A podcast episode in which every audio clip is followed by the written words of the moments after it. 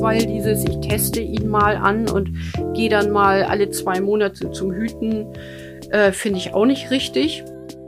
Ja, man muss ja auch mal berücksichtigen, dass die meisten Hütehunde gar nicht mehr wissen, wofür sie gezüchtet wurden. Und die haben trotzdem eine hohe Bereitschaft, mit dem Menschen zusammenzuarbeiten. Bestimmt auch Freude in Bereichen wie Longieren, Main-Trailing oder auch Agility äh, mit ihren Menschen einzutauchen. Und die können durchaus glücklich werden. Hallo und herzlich willkommen. Ich bin Jona und ihr hört den Kanes Podcast. Wie geht das eigentlich mit dem Hüten und ist es fair für die Schafe, das nur als Hobby zu betreiben? Darüber spreche ich mit Hundetrainerin Christiane Miller und Tina Eichler, Border Collie Züchterin und Ausbilderin für die Arbeit am Vieh. Und jetzt wünsche ich euch viel Spaß mit der Folge. Hallo Tina, hallo Christiane. Schön, dass ihr wieder im Podcast zu Gast seid, zu unserer zweiten Folge heute zu den Hütehunden. Ja, hallo Jona. Hallo Jona, ich freue mich auch, wieder dabei zu sein. Wir sprechen ja heute über die Arbeit mit den Hütehunden. Natürlich werden wir vor allem auf den Border Collie eingehen, weil du Tina sie ja züchtest und eben mit ihnen arbeitest oder für die Arbeit ausbildest. Und Christiane, du hütest ja auch mit deinem Border Collie. Ja, mit, mit meinen beiden Border Collies und aber ich bin da um das zu betonen, ich bin da absoluter Laie und ich mache das seit, ich habe vor vier Jahren damit angefangen und ähm, ja, also ich, ich benötige noch TrainerInnen, um mir zu helfen dabei. Aber ich brenne fürs Hüten inzwischen. Stapeln mal nicht so tief. ja, so. Gut. Ja, ich habe wieder ZuhörerInnen-Fragen gesammelt da kamen auch einige ZuhörerInnen-Fragen rein. Also das Interesse war groß an der Arbeit, wie das so aussehen kann, vor allem wie die Ausbildung aussieht. Und die erste Frage, die ich an euch weitergeben will, ist erstmal eure Meinung zu Hüten als Hobby. Also die Hunde wirklich nur dazu einzusetzen, weil man sagt, ich habe jetzt einen Hütehund und ja, das nehmen wir uns jetzt als Hobby und vielleicht schaffen wir uns dafür noch Schafe an oder gehen irgendwie auf irgendwelche Seminare, wo man das ab und zu mal machen kann ich, ich fange mal gleich an. Im Prinzip ist es ja, ist es ja für alle Hüten als Hobby. Ich meine, wer macht das noch beruflich? Das sind ja wirklich ganz, ganz wenige Leute. Hüten als Hobby finde ich okay, solange man berücksichtigt, dass man an lebendigen Tieren arbeitet, die keine Lust haben zu dem Ganzen und den Tieren, also sprich den Schafen, meistens sind es ja Schafe, darf auf keinen Fall Schaden zugefügt werden. Punkt. So. Tina, sag du mal. Nee, du hast da vollkommen recht. Also ähm, ich habe oder wir halten 120 äh, Schafe in Hobbyhaltung. Ich hüte mit meinen Hunden äh, die Schafe ähm, und bilde die Hunde für mein Hobby aus. Das sind Hütewettkämpfe und natürlich für die Arbeit, die wir so mit den Schafen haben. Wir müssen die viel verladen und von A nach B bringen. Und dafür werden die Hunde gebraucht. Ich weiß aber, worauf die ähm, Frage zielt. Und es gibt halt auch Menschen, die, ähm, die, die, die wirklich so nach dem Motto, ich habe einen Hütehund und jetzt möchte ich mal an die Schafe und jetzt möchte ich mal gucken, wie der sich eignet und dann mache ich das zur Auslastung für meinen Hund. Und da bin ich so ein bisschen auch, ähm, ähm, das kann gut gehen, wenn die Menschen halt darauf achten, dass Schafe auch Lebewesen sind und dass die das jetzt auch nicht freiwillig machen und, und, und. Aber ähm, um den Hund zu bespaßen, ja, das sehe ich sehr kritisch. Ja, ich auch. Und also wie Tina und ihr Mann das Ganze betreiben, klar, irgendwie ist es auch Hobby, aber da, die brauchen tatsächlich die Hunde. Also ganz kurz, da kann man sagen, dass äh, bei Tina ist es so, dein Hobby sind Schafe und du magst Hunde und für die Schafe brauchst du auch die Hunde. Und das ist ja andersrum gedreht als ich habe Hunde und irgendwann schaffe ich mir dann Schafe an oder ich gehe ab und zu zu Hütehundseminaren für die Hunde. So rum kann man das Also so ich hatte, ich, ich, hatte tatsächlich schon Schafe, bevor ich mit meinem Border Collies überhaupt auf die Idee gekommen bin, daran zu arbeiten. Ähm, und das war sehr mühselig. Mhm. Und ich mag Schafe sehr. ich kann nicht behaupten, dass ich Hunde mehr mag als Schafe. Also ich mag beide Bereiche und ich finde, dass wenn man, dass es eine Grundvoraussetzung ist, dass man Schafe mag und auch respektiert, äh, wenn man mit dem Hund ähm, daran arbeiten möchte. Ja, das finde ich auch. Also mir waren Schafe immer egal. Also ich habe nie über Schafe nachgedacht. Tatsächlich, bis ich Border, bis ich meinen ersten Border Collie hatte. Bin dann aber mal, ich habe dann mal beim Hüten zugeguckt und habe festgestellt, ja, habe da Schafe lieben gelernt. Also auch diese unterschiedlichen Charaktere der Schafe. Einige sagen ja, Schafe sind dumm. Äh, ich sag, viele Border Collies sind dumm. so und Schafe, also Schafe sind sind sind durchaus sind durchaus schlau, zählen, also können genau äh, auch unterscheiden, wie die wie die Hütehunde drauf sind, ob sich einer durchsetzen kann oder nicht, einfach indem sie mal einen Blick drauf werfen und aus, finden tolle Auslösungen auszu, auszubrechen irgendwo. Naja, und da bin ich auch auf die Idee gekommen, mir dann drei Schafe anzuschaffen. Das hatte sich so ergeben eigentlich ja auch, damit ich meinem Hobby nachgehen kann, aber ich mag die. Ich mag die total gerne und anders. Wie heißen deine nicht. drei Schafe? Also, meine Schafe heißen Albert, Charlie und Herbert. Und wie und, unterscheiden die sich? Ja, also ähm, das sind das sind Mischlinge aus Nolanern und ähm, Kamerunern. Das sind sogenannte Haarschafe, die, die verlieren selbstständig ihre Wolle, die muss man nicht scheren. Das kam mir irgendwie ganz entgegen, weil ich nicht scheren kann. Und der eine, Albert, der lässt sich nicht so gern anfassen. Der hat auch jetzt noch seine ziemlich viel Wolle. Und die anderen beiden zum Beispiel, die lassen sich wahnsinnig gerne kraulen und haben auch ihre Lieblingsmenschen.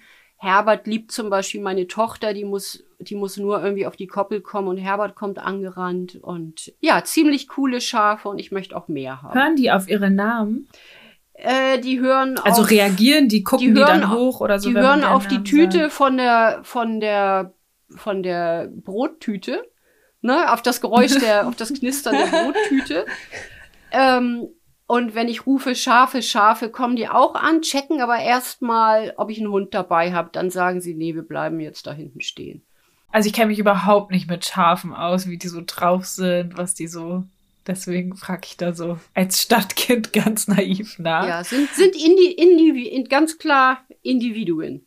Ne, was man so ja erstmal nicht mitkriegt, wenn man die in der Herde sieht. Ja, Tina, wie nimmst du deine Schafe so wahr? Ähm, wie viele hast du noch ja. mal? Wie viele Schafe leben bei dir? Also so ähm, knapp über 120, also 122. Also die ähm, haben nicht alle Namen. Nee, die haben keine Namen, doch ein Teil auch. es gibt ja immer so die Besonderen da drin, aber ähm, der größte Teil, der hat keine Namen, aber ich kann sie trotzdem alle unterscheiden. Ich kenne jedes einzelne. Wirklich, und, alle ja, Und äh, die werden auch bei mir alt. Wir haben jetzt Anfang des Jahres, also wir lassen auch schlachten und ich kann meine Schafe auch essen. Wir haben jetzt Anfang des Jahres ähm, Schafe schlachten müssen und die haben mich jetzt fast 14 Jahre auch begleitet. Ne? Also die werden in der Regel, wenn die gesund sind, werden die auch richtig alt bei mir. Ja. Christiane, kannst, würdest du Herbert essen? Ähm, nee. Also dafür bin ich zu eng mit ihm. Könnte ich nicht, kann ich mir nicht, kann ich mir nicht vorstellen, aber ähm, ich esse, ich habe schon Fleisch ja. von Tinas Schafen gegessen, glaube ich. Wenn ich weiß, woher das Fleisch kommt, ist es für mich völlig in Ordnung. Aber würde ich jetzt nur mit Albert, Charlie und Herbert zusammenleben, wäre ich ganz klar Vegetarierin.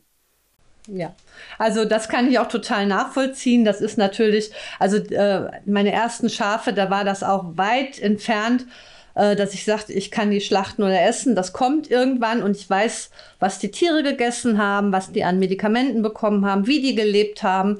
Und die werden bei uns äh, begleitet zum Schlachter und ähm, weil die uns kennen. Und von daher trinke ich mir danach einen Schnaps. Und wenn das Fleisch dann kommt, dann freue ich mich wieder.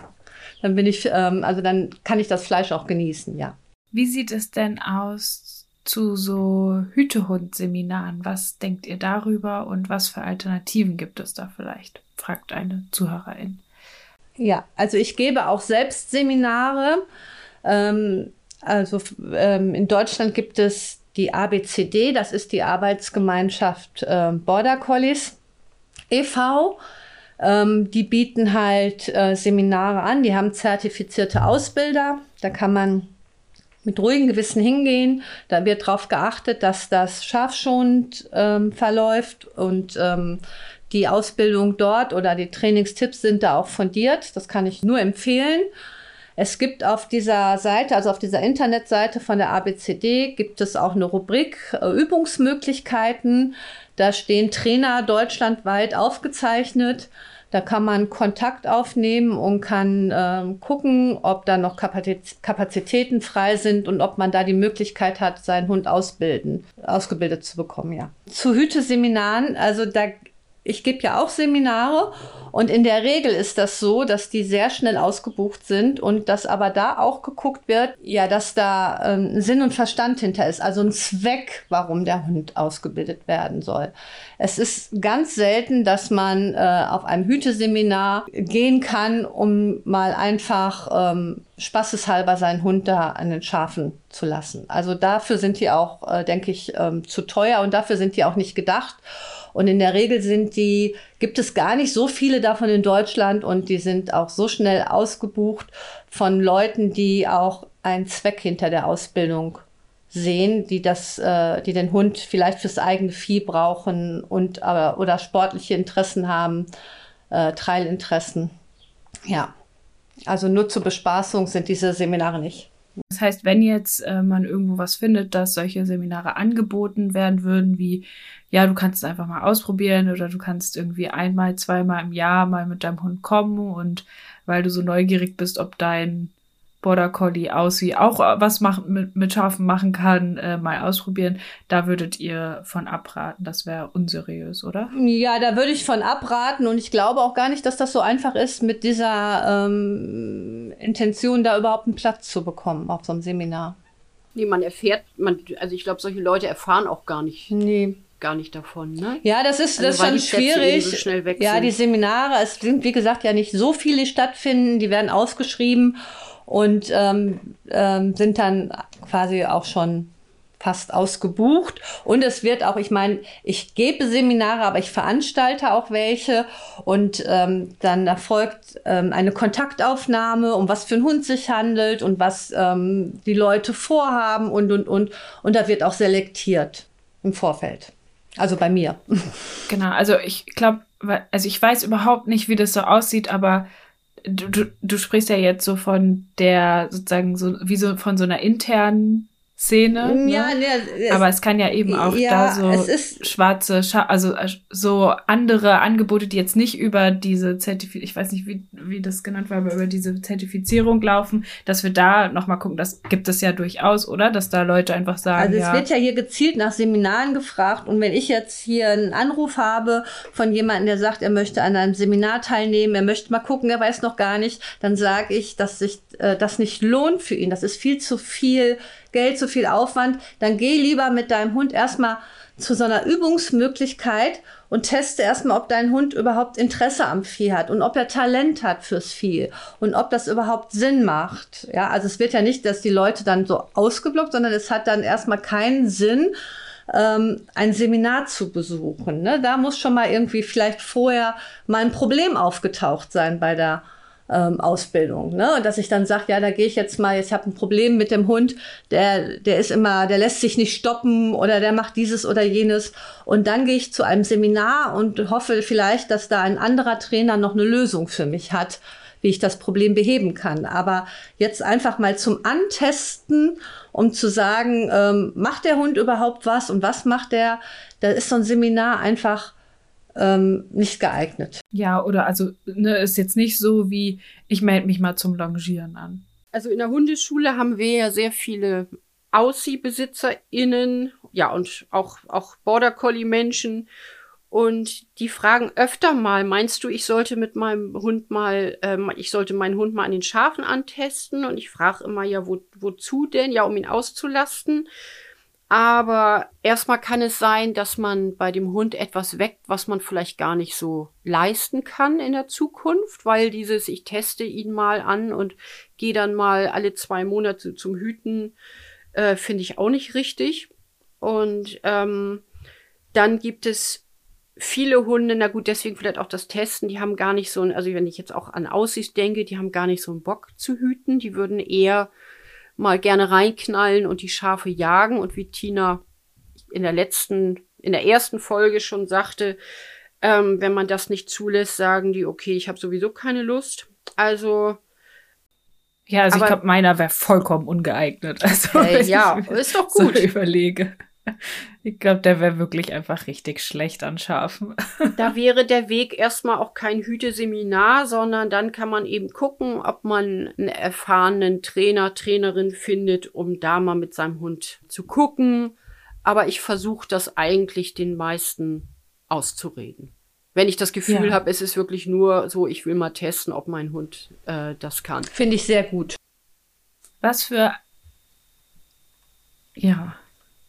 Was für Alternativen für Beschäftigungsformen findet ihr denn für Hütehunde eine gelungene Sache, was man da so beschäftigungsmäßig machen kann. Vielleicht können wir da mal so ein bisschen was aufzählen, um auch die Lust auf andere Sachen zu machen und auch einfach, dass die Menschen kein schlechtes Gewissen haben müssen, wenn sie nicht, also wenn sie einen Aussie haben, einen Show Aussie und jetzt sagen, ich werde mit dem niemals hüten.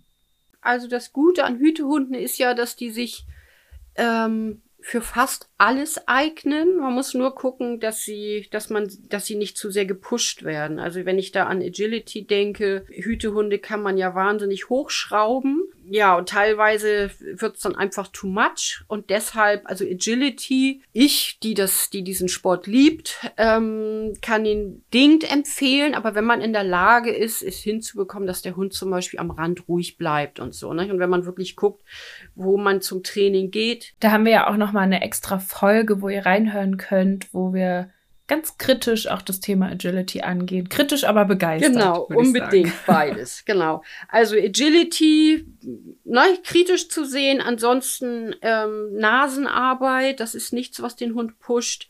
Hütehunde lieben Tricks. Ist überhaupt nicht mein Thema. Meine Hunde können nicht mal Pfötchen geben, was alle anderen, glaube ich, sonst können. Ähm, Tina schüttelt auch den Kopf. Meine können. Also wirklich, habe ich noch nie einem meiner Hunde beigebracht. Aber es spricht nichts dagegen, sowas zu tun. Ähm, viele Hütehunde apportieren total gerne und auch gut. Ja, Trail, naja, gut, Nasenarbeit sowieso. Also mir fällt jetzt Longieren, dafür eignen die sich auch sehr gut. Das mögen die auch sehr gerne, weil sie sich dann bis zu einem gewissen Grad auch von ihrem, also eher von ihrem, ihrem Menschen lösen, als das jetzt zum Beispiel ein Golden Retriever tun mag oder so. Nein, aber ähm, ja, da ist wirklich dieser Luxus. Ich kann mit meinem, mit meinem Hütehund alles Mögliche ausprobieren und er wird an allem Spaß haben. Würdet ihr sagen, dass, ähm, also ich glaube, manchmal ist ja auch vielleicht so die Vorstellung, ja, aber ich will ja, dass es meinem Hund so super gut geht und dass ich den glücklich machen kann. Und wenn ich mir einen Hund anschaffe, der gerne eigentlich oder der für Rinder gezüchtet ist, dann wäre doch eigentlich das aller, allerschönste für diesen Hund, wenn er mal ein Rind treffen darf oder so. Würdet ihr sagen, dass es die immer unbedingt glücklich macht? Also der, der Hütehund sitzt ja nicht zu Hause und denkt, ach, hätte ich doch nur, hätte ich doch nur Rinder, die ich treiben könnte. Ne? Also die kann man schon also gerade die aus den Nicht-Arbeitslinien, aus den Showlinien, die kann man schon auch mit anderen Sachen glücklich machen. Und, und wo du die Rinder ansprichst, ähm, ja, ich war mal auf einem Seminar, auf dem waren Kettle Dogs und haben an Rindern gearbeitet. Und das Ergebnis war, dass einem Hund durch einen Tritt das Bein gebrochen wurde. Also deswegen Hände weg von Rindern, um das einfach mal nur auszutesten. Macht für mich keinen Sinn. Kann ich unterschreiben. Gut, das heißt, die können auch anders glücklich sein und vielleicht sogar glücklicher. Also ich meine, Arbeiten ist ja auch anstrengend, ist ja auch Stress, vor allem wenn man ausgebildet wird. Es ist ja nicht nur schön, oder? Also es ist ja natürlich toll, wenn man es gut macht und wenn der Hund darin aufgehen kann und äh, gerade dafür speziell gezüchtet ist. Aber es ist doch auch für die Hunde Arbeit. Ja, man muss ja auch mal berücksichtigen, dass die meisten Hütehunde gar nicht mehr wissen, wofür sie gezüchtet wurden. Und die haben trotzdem eine hohe Bereitschaft, mit dem Menschen zusammen zusammenzuarbeiten. Bestimmt auch Freude in Bereichen wie Longieren, Main-Trailing oder auch Agility äh, mit ihren Menschen einzutauchen. Und die können durchaus glücklich werden. Also es ist der überwiegende Teil, wie gesagt, ähm, weiß gar nicht mehr, wofür er gezüchtet wurde. Wie verläuft die Ausbildung zu einem richtigen Hütehund? Ja, zu einem richtigen Hütehund, da muss ich schon schmunzeln. also ähm, das ist total unterschiedlich. Ähm, äh, das kommt immer drauf an, von welcher Hütehundrasse ich jetzt wieder spreche. Ich bin jetzt hier, ähm, sag ich mal, ähm, für den Border Collie und einen Border Collie an den Schafen auszubilden. Da nutzt man einfach die Genetik, was der Hund mitbringt. Das ist kein Hexenwerk. Ich hatte ähm, in, dem, in der anderen Folge ja schon mal erzählt, dass der Border Collie dazu neigt, die Schafe dem Menschen zuhalten zu wollen. Das heißt, er bewegt sich da auf 12 Uhr und der Mensch ist auf äh, 6 Uhr und die Schafe stehen in der Mitte. Und wenn ich meine Position verlasse, dann gleicht der Border Collie das immer wieder aus. Und dann bewege ich mich quasi im Kreis und der Border Collie läuft mit. Und indem ich das mache, sage ich ihm, das, was du jetzt machst, das nennen wir links. Oder ich gehe andersrum und dann sage ich, das, was wir jetzt machen, das nennen wir rechts. Also das heißt, du setzt das Kommando auf das Verhalten drauf, was er eigentlich schon zeigt, weil er es genetisch drin hat. So wie wenn ich einen ja, Welpen Sitz ja. beibringen will. Und das hast du genau so äh, richtig erkannt. Durch meinen Positionswechsel bringe ich den Hund dazu, in Bewegung zu gehen. Er zeigt das richtige Verhalten und ich lege ein Kommando da drauf. Genauso wie bei Sitz oder sonst was. Genauso hält der Hund automatisch, und ich gehe immer von den gut Veranlagten aus, automatisch auf 12 Uhr an. Dann bietet er zum Beispiel einen Platz an oder einen Steh. Und auch dann sage ich ihm, ihm, das, was du jetzt machst, nennen wir in Zukunft Platz. Und so geht das eigentlich relativ zügig. Ich bewege mich rückwärts, mhm. der Hund bringt mir die Schafe hinterher. Und ist das Platz dann vorher so normal im Alltag angelernt oder wird es dann auch wirklich in der Hüte und Arbeit angelernt, weil die es so doll zeigen? Ich muss mich jetzt mal outen, dass meine Hunde, also die meisten, das gar nicht können im Alltag. Die können noch niemals einen Sitz. Meine Hunde können aber sehr gut auf ihren Namen hören, wenn ich sie rufe. Ja. Und vielleicht ja. kennen sie auch noch einen Bleib und dann dürfen sie sich die Position aussuchen. Und in der Regel ist es kontraproduktiv, solche Sachen vorher zu trainieren, weil der Fokus schnell auf den Menschen dann gerichtet ist. Ne? Wenn ich dem Hund so einen Platz beibringe, dann guckt er mich an, erwartungsvoll, kriegt er ein Leckerchen und, und, und. Und das möchten wir nicht. Wir möchten, dass die Hunde das Vieh anschauen. Und deshalb ja. werden solche Sachen auch erst am Vieh trainiert. Krass, das heißt, da ist kein haargenauer, also kein ewig langer Aufbau für einen Platz auf Distanz oder sowas nötig. nein,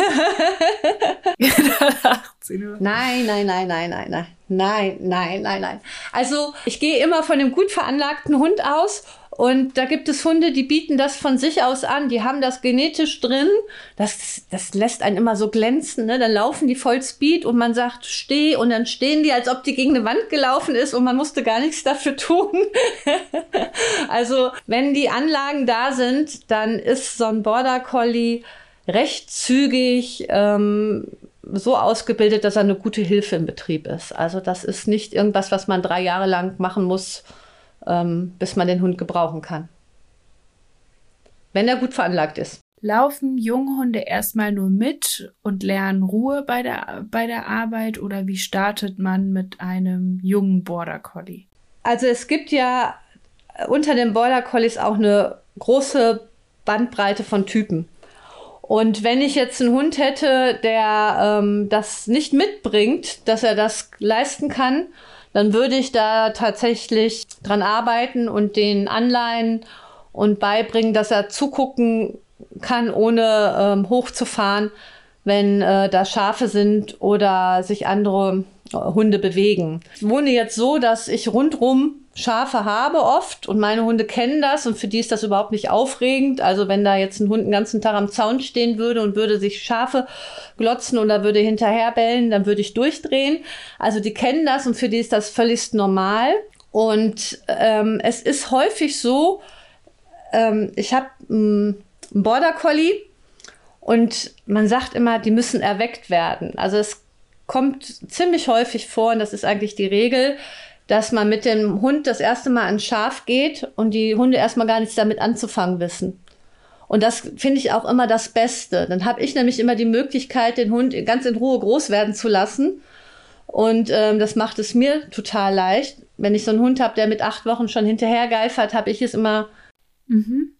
Würdest du dann dagegen arbeiten, wenn er das mit acht Wochen zeigt? Ja, ich muss ehrlich sagen, da würde ich gegenarbeiten und würde auch überlegen, ob der Hund bei mir bleiben kann.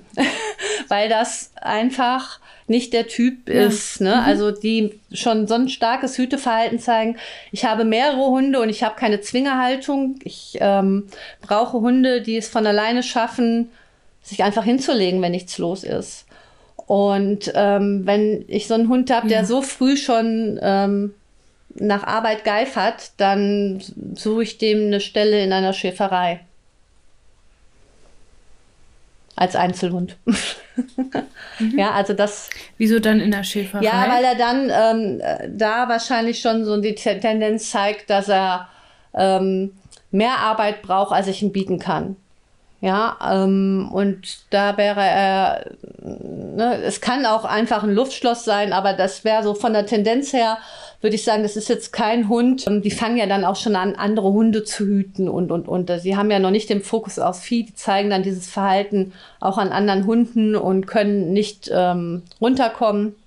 Und das ist dann halt äh, nicht so der Typ, den ich jetzt bevorzuge. Kann ein ganz großartiger Hund sein, aber ähm, ich habe halt auch den Schwerpunkt auf die Alltagstauglichkeit und dass die bei mir im Rudel entspannt leben können. Und das, deshalb finde ich es immer toll, wenn ich einen Hund habe, der erstmal überhaupt nicht nach den Schafen guckt. Und wenn der ein gewisses Alter hat, ich sage jetzt mal so neun, zehn Monate, dann fange ich an mit dem Hund. Also neun bis zehn Monate. Ja, genau, neun bis zehn Monate, Entschuldigung. Ja. Mhm. Dann fange ich persönlich an, mal zu schauen, ähm, was er von Schafen hält und ähm, ja, was er so mitbringt. Mhm. Das heißt, er darf wirklich auch erstmal so Welpen-Junghunde-Sachen bei dir lernen, so ganz normal sozusagen. Ja, ganz normal. Also die. Äh also Frustrationstoleranz, klarkommen im Alltag, sich an deinen Alltag anpassen. Sowas. Ganz genau. Das lernen meine Hunde so nebenbei, die Frustrationstoleranz. Also das ist einfach, weil ich äh, auch mal wechseln muss und nicht alle gleichzeitig rumlaufen lasse. Also da lege ich auch großen Wert. Wie viele Hunde hast du denn auf, bei dir? Also ähm, zweistellig. ja, also ich bin im zweistelligen Bereich. Und äh, wenn man sich das vorstellt, äh, das ist... Ähm, das heißt 60. Nein, nicht ganz. nicht ganz. Aber ähm, ich habe halt auch noch ein, ähm, ja, habe ich ja schon in, dem, in einer anderen Folge gesagt, ich habe noch einen Terrier und einen Pudel, ähm, ähm, die ich auch sehr genieße. Ja, von daher sind natürlich auch. Ich züchte und ich habe oft fremde Hunde hier, die ich zur Ausbildung habe. Also es sind auch mal mehr als zehn Hunde hier ähm, die mhm. dann als ja sechs Wochen hier bleiben, sage ich mal, zur Pension oder ähm, eins zum Training und und und. Also es ist hier immer viel los und das müssen die Hunde aushalten, weil ich möchte keinen Hund den ganzen Tag trennen müssen von den anderen. Das ist nicht mein Ding. Und wie kann man sich dann so diese erste Arbeitserfahrung sozusagen vorstellen? Also dein kleiner neun, zehn ähm, Monate alter Border Collie. Wie trifft er die das erste Mal so in der Arbeitssituation? Im Optimalfall, das ist jetzt, äh, so mache ich das, habe ich einen ähm, abgesicherten Raum, einen sogenannten Roundpen, der eine bestimmte Größe hat, dass, ähm, äh, dass die Schafe sich auch bewegen können. Ne? Und also das ein ordentlicher Durchmesser so von 20 Metern, sage ich mal so, man, damit man sich ein Bild vor Augen machen kann. Und dann habe ich ruhige Schafe da drin, die das kennen, die da nicht in Stress verfallen, ähm, die sich gut am Menschen orientieren, die dann einfach bei mir bleiben. Und dann ähm, nehme ich den Hund da mit rein und dann ähm, kommt drauf an, was zeigt der Hund, hat er Interesse, schnüffelt der, macht der, ne, ähm, fängt er an zu buddeln und und und oder hat er schon einen Fokus auf die aus Vieh und schon eine Idee. Und ähm, wenn er noch keine Idee hat, fange ich an, mich zu bewegen mit den Schafen. Und ja, ich wecke eigentlich so ein bisschen das Jagdverhalten. Ne? Dass dadurch, dass da Bewegung reinkommt, kommt da Aufmerksamkeit rein von dem Hund. Ja, dann fangen die ähm, an, ja, so ein bisschen ihre Genetik auszupacken. wenn es gut geht. Manchmal ist es noch zu früh. Ne? Dann, ähm, dann wartet man noch mal zwei Monate. Es kann halt auch später kommen. Ne? Manche Hunde haben halt dann in dem Alter noch kein Interesse oder andere haben keine Ideen, außer äh, zu sagen, ich fress die. Ne, die packt man dann nochmal zurück und dann guckt man sich dann nochmal die Hunde ein paar Monate später an. Christiane, wie war die erste Begegnung von deinen Hunden mit Schafen? Ja, sehr großartig. Natürlich. Also, also mit meinen beiden Border Collies verlief das sehr unterschiedlich. Mit Perle habe ich angefangen, da war sie, glaube ich, acht oder, ja, acht oder neun Monate alt. Da musste ich mir, weil sie das von der Genetik her bedingt nur mitbringt, das Hüten. Also schon, die hatte st starkes Interesse, aber die hat jetzt, ist jetzt nicht explizit aus einer Hütelinie. Da hatte ich es irgendwie ziemlich schwer am Anfang, ich als auch noch als totale Anfängerin. Aber die konnte von Anfang an Kritik ziemlich gut ab. Und ähm, aber für mich war klar, dass ich mit ihr keine Trials, also keine Wettbewerbe mitmachen werde. Na, dann habe ich ja, ja, und da habe ich aber ja Blut geleckt mit Perle und bin dann zu meinem Foxy gekommen, den ich von Tina habe. Und mit dem war ich auch dann schon das erste Mal mit acht oder neun Monaten an den Schafen. Und Foxy ist ein absoluter Spät Entwickler und für den war es ein bisschen früh. Der hatte noch, der hatte das Selbstbewusstsein noch nicht so richtig und ist jetzt aber ganz toll geworden. Und ja, durch den Hund konnte ich auch echt lernen, ne, weil der wieder so ganz anders war. Aber der bringt eben ganz viel Genetik mit. Ne? Also das ist ein, das ist eine ganz andere Liga. Ne? Ja, und der ist jetzt, Fox ist jetzt zwei Jahre alt und wir sind noch nicht so weit, aber möchten gerne Trials laufen, weil ich schon ja wie beim Agility auch eher so ein Wettkampftyp bin.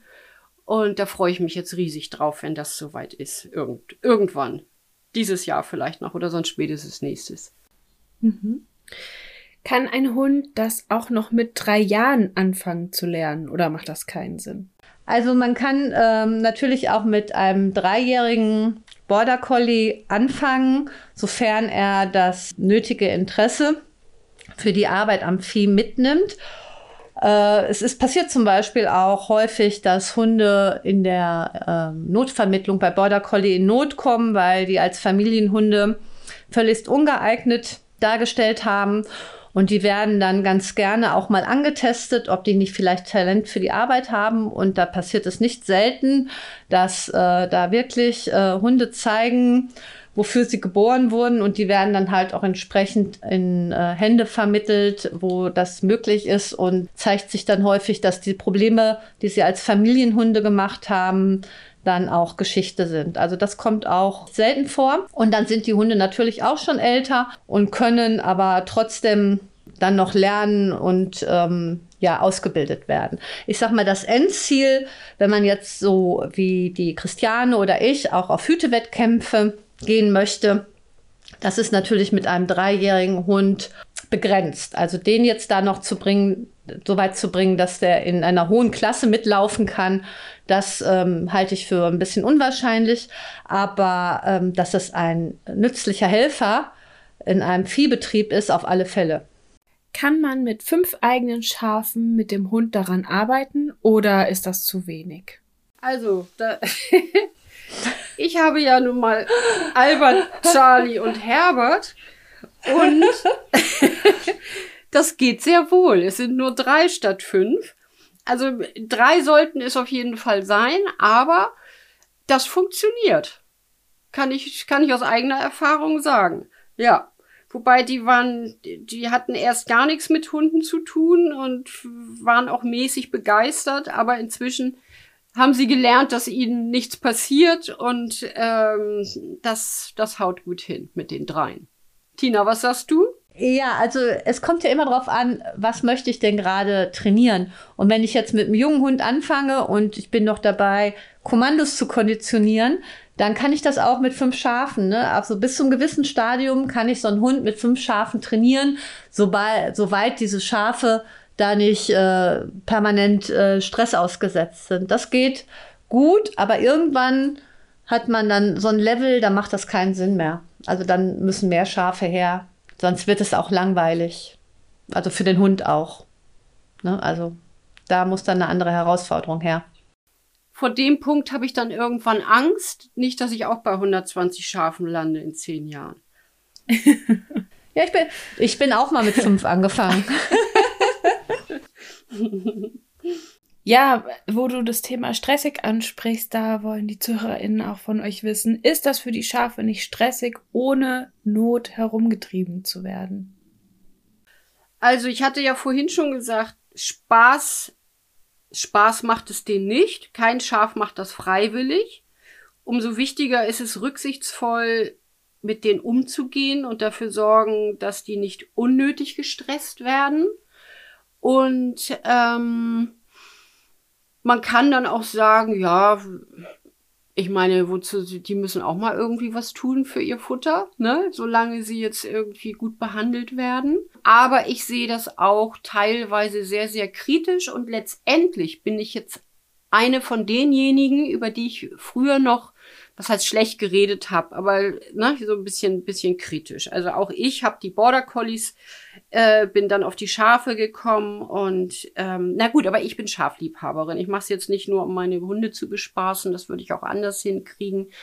Ähm, aber man muss wirklich sehr, sehr vorsichtig sein und es, ich weiß, es gibt SchafbesitzerInnen, ähm, die lassen da alle möglichen Hunde ran und die werden wirklich sehr, sehr gehetzt teilweise oder auf Seminaren. Ich habe das auf einem Seminar mal gehabt, dass einfach viel zu lange mit denselben Schafen gearbeitet wurde und das sind No-Gos, finde ich.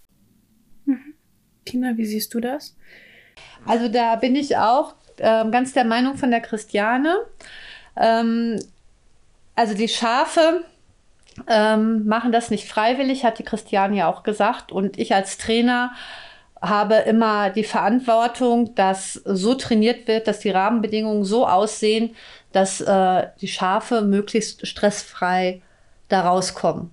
Und ich, wenn ich trainiere, ich habe ja gesagt, ich habe mehrere Hunde, dann laufen meine Schafe maximal zweimal für einen Hund. Und dann habe ich auch die Einstellung von der Christiane, dass ich äh, sage, auch ich muss für mein Geld arbeiten. Die Schafe stehen, ähm, sage ich mal, vier von sieben Tagen die Woche auf der Wiese und ähm, können nur grasen. Manchmal sehen sie drei Monate keinen Hund bei mir. Das kommt auch vor. Und wenn ich dann sehe, wie es anderen Tieren geht, glaube ich, dass meine Schafe nicht tauschen möchten und froh sind, dass sie bei mir sind und ab und zu für einen Hund laufen dürfen. Mhm. Das heißt, es kommt auf die Verhältnismäßigkeit an. Ne? Also ich meine, Stress ist ja auch immer die Frage. Also ich habe im Alltag auch manchmal Stress. Ne? Also ich muss einkaufen gehen, das würde ich auch gerne ja. einfach komplett weglassen. Ähm, genau. Aber ich muss jetzt nicht jeden Tag den ganzen Tag in der Menschenmenge einkaufen gehen. so könnte man das so beschreiben. Es ist einfach die Verhältnismäßigkeit. Ja, ja, ganz genau. Und es gibt natürlich auch da, wie überall in jeder Szene, schwarze Schafe, wo man einfach ähm, eine Kasse an der Schafswiese hat, wo die Leute, was weiß ich, 10, 20 Euro reintun und dann mit ihren Hunden ohne Anleitung da an den Schafen ran dürfen. Das gibt es leider auch, ja, habe ich auch. Aber äh, das ist ja, da ist ja jeder in der Eigenverantwortung. Ne? Also wo er sagt, wo man sich selbst hinterfragen muss, ob das jetzt wirklich im Sinne des Erfinders ist. Also, also die Schafe eben auch nicht nur als Nutztiere zu sehen, sondern als Individuen, ja auch eigene genau, Charaktere genau. mit sich bringen. Ja, ganz genau. Das kommt immer erstmal auf die Erfahrung von dem Händler an. Ne? Ist das jetzt mein erster Hund, den ich daran ausbilde, oder habe ich jetzt schon fünf, sechs Stück daran ausgebildet? Und was bringt der Hund ähm, von der Genetik mit? Und wenn ich einen erfahrenen Händler habe und einen gut ähm, gezogenen Hund, dann ist der in sechs bis acht Wochen so weit fertig, Krass. dass der, ähm, dass der ähm, auf jeden Fall äh, schon gute Dienste in einer Schäferei leisten kann. Mhm. Gibt es besonders coole Trainingsschafe? Also gibt es irgendwie vielleicht, weiß ich nicht, Rassen oder irgendwie auch davon der Zucht äh, Schafe, wo man sagt, oh ja, die sind schon ziemlich, die sind wesentlich cooler und lassen sich nicht so schnell aus der Ruhe bringen, wenn dann mal Hunde an ihnen arbeiten. Ja, also das gibt es definitiv und ich habe auch aus diesem Grund mehrere Schafrassen, also unter anderem aus diesem Grund. Also es gibt jetzt so zum Beispiel Rassen wie so ähm, äh, Skudden, ähm, die sind eher flüchtig und nervös. Und dann hat man ähm, so Coburger Füchse heißen die. Das sind mehr so Schafe, die recht gemütlich sind und auch schon mal zahm werden, ne, die man da gut auch ähm, nutzen kann für Hunde, die erst damit anfangen. Ne? Da, wenn man da so Skudden hat, die sich stapeln ne? und sagen, oh Gott, ne? da ist man mit einem jungen Hund ähm, ja, da tut man sich schwer. da ist man nicht ganz richtig. Ähm, da macht man sich das leichter, wenn man da erstmal ruhige Schafe haben, die das ähm, kompensieren, ne? die, die noch etwas ähm, wuschige Art vom Junghund, sage ich mal. Ich habe zum Beispiel unter anderem auch noch Carrie Hills und das ist, ähm, die liebe ich sehr. Das ist eine sehr große, also sehr große, sage ich jetzt für Norddeutsche, aber die haben so 90 Kilo die Mädels und äh, das ist eine Rasse aus ähm, Irland und das sind so Neophobiker. Also das ist ganz witzig. Ich finde das sehr spannend. Also die färcht man irgendwo ein in so ein Gatter mühselig und dann denken die, auch ist ja alles ganz gut hier, ganz cool, kann ich aushalten. Und dann versetzt du das zwei Meter und dann tun die so, als ob die das noch nie gesehen hätten. Also Ne, dann fängt man wieder von Also alles Neue an. ist ganz schlimm. Und äh, ja. alles neu ist ganz schlimm und alles, und da die auch ein gewisses Gewicht haben, ähm, könnte ich die ohne Hund gar nicht halten. Ne? Mhm. Also, und die brauchen auch Hunde, die ganz ruhig arbeiten, mit viel Abstand und einfach nur sagen, wir sind hier, wir haben dich unter Kontrolle. Also, die können das überhaupt nicht haben, wenn die Hunde eng und schnell sind. Dann Also ein bisschen sensibler oder flüchtiger, ne? So, ne, schon misstrauisch so in ihrer Art und dann eher so, ne, ähm, dann geben wir mal Gas. Und dann muss man ja auch immer überlegen, das ist ja bei den Rindern auch so, wenn ich denke, dass so ein Border Collie so 20 Kilo, zwischen 14 und 22 Kilo vielleicht auf die Waage bringt und man hat dann so ein um sein Leben rennendes 90 Kilo Schaf, das er aufhalten soll. Also die Situation vermeidet man durch geschicktes Handling. Wie funktioniert es überhaupt mit den Pfiffen oder welche Bedeutung haben die? Wollen die ZuhörerInnen von euch wissen? Und das würde ich nochmal ergänzen. Habt ihr überhaupt Pfiffe? Es gibt ja auch solche Hütehund-Pfeifen. Arbeitet ihr mit Kommandos? Und wenn, was für Kommandos sind das? also Foxy läuft inzwischen solche Distanzen bei den Outruns, also wenn er hinter die, hinter die Schafe läuft, dass ich mir die Seele aus dem Leib grühlen muss. Und ich übe, glaube ich, seit zwei Jahren Pfeifen. Erstmal ist es sehr schwierig, das zu üben, weil Mit Ähm, Pfeife oder ohne? Also, ja mit Pfeife, mit Pfeife. Es geht Ja, ja, nur, wenn die Hunde nicht dabei Und auch so eine Hütehundpfeife? ja, ja, ja, oder ja, genau so wie? ein Ding. Also man kann sich die so k- vorstellen für die ZuhörerInnen, das sind, das ist jetzt nicht so wie so eine Hornpfeife, die man für einen Rückruf antrainieren bei Fressnapf kauft, sondern das sind wie so Plättchen, die man so in den Mund legt, ne? Und die Genau. dann so bestimmte, also die können einfach unterschiedliche Töne, je nachdem, wo man da ansetzt, ähm, machen. Genau, so sieht's aus. Ja, und eher so ein bisschen halb, halbmondmäßig aus. Und mit dem, mit dem Trainieren, mit dem Üben geht natürlich nur, wenn die Hunde nicht dabei sind. Eigentlich geht's nur, wenn du alleine bist, weil sonst denken die Alleine im Auto. Also ich habe sie tatsächlich im Auto hängen und ich kriege Melodien raus. Ich habe angefangen mit alle meine Entchen, das soweit bin ich. Aber ähm, diese, diese, diese Kommandos, diese unterschiedlichen Pfeiftöne, diese Pfiffe, die müssen dann ja auch immer gleich sein. Und da, das ist dann auch, also da bin ich jetzt gerade noch dran. Und ähm, bei mir liegt Tina sie im schüttelt Auto. den Kopf. Ja, da muss ich der Christiane widersprechen. da muss ich der widersprechen, bis sie wartet. Wenn, bis sie, wenn sie wartet, bis jeder Ton gleich sich anhört, dann, äh, dann ist sie urmelalt und der Hund ist wahrscheinlich schon Rentner. Okay. Einfach machen. Also die Hunde unterscheiden das schon sehr gut. Und wenn da mal eine Kleinigkeit sich anders anhört, also das lernt man eigentlich dann weiter nur in der Praxis. Wenn sie schon alle meine Entchen kann, dann ist sie schon ganz weit vorne. Ja, und dann muss sie, wenn sie erstmal nur mit dem Lie-Down anfängt, ne, oder mit dem Vorwärtskommando, und dann, dann kommt das schon ganz von alleine. Und da sich nicht Gedanken machen, dass sich das mal anders anhört. Hat jemand von euch gerade eine Pfeife da? Ja, Ich, ich, kann hab eine holen. Ja, mach du, Ja, mach du hat jemand- lieber, Tina. Ja, gerne. Vielleicht Ja. können wir mal so die drei wichtigsten Five-Kommandos oder so hören. Und alle Hütehunde jetzt legen die Köpfe schief während der Podcastaufnahme. Ich fasse mich kurz. Ähm, wenn ich jetzt pfeife, dann kann das sein, dass ich die Büchse der Pandora öffne. Weil meine, Das heißt, dass deine Hunde dann anfangen zu arbeiten im Haus. dass sie, ja, dass sie, ja, dass sie reagieren, ne? Also, was möchtest du denn hören? Was sind so die drei wichtigsten Kommando? Also äh, im Prinzip habe ich nur fünf Kommandos und die reichen. Und es wird einfach, es gibt dann nur eine Variation des Kommandos. Das Kommando wird dann halt entweder. Darf ich raten, ja, was die sind? Okay, ich probiere es mal. Ich habe wirklich keine Ahnung. Also es könnte peinlich werden. Ich würde sagen, down, links, rechts, zu mir.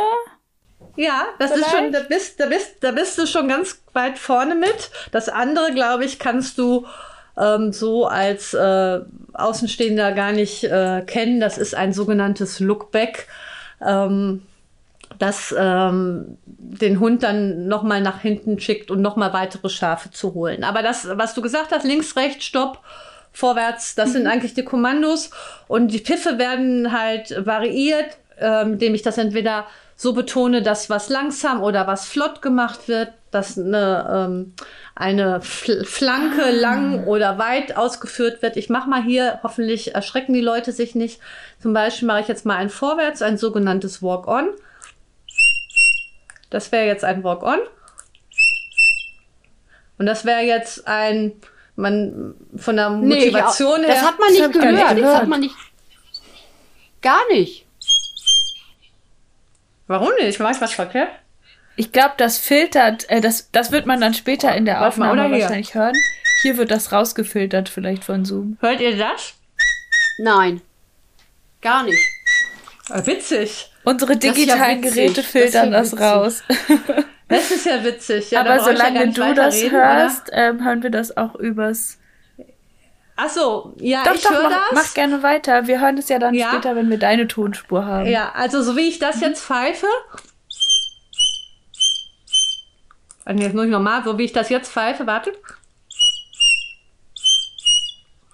Das ist gar nicht meine Standardpfeife weil die ist im Auto. Aber ist das so von der Motivation eher so ein normales Tempo?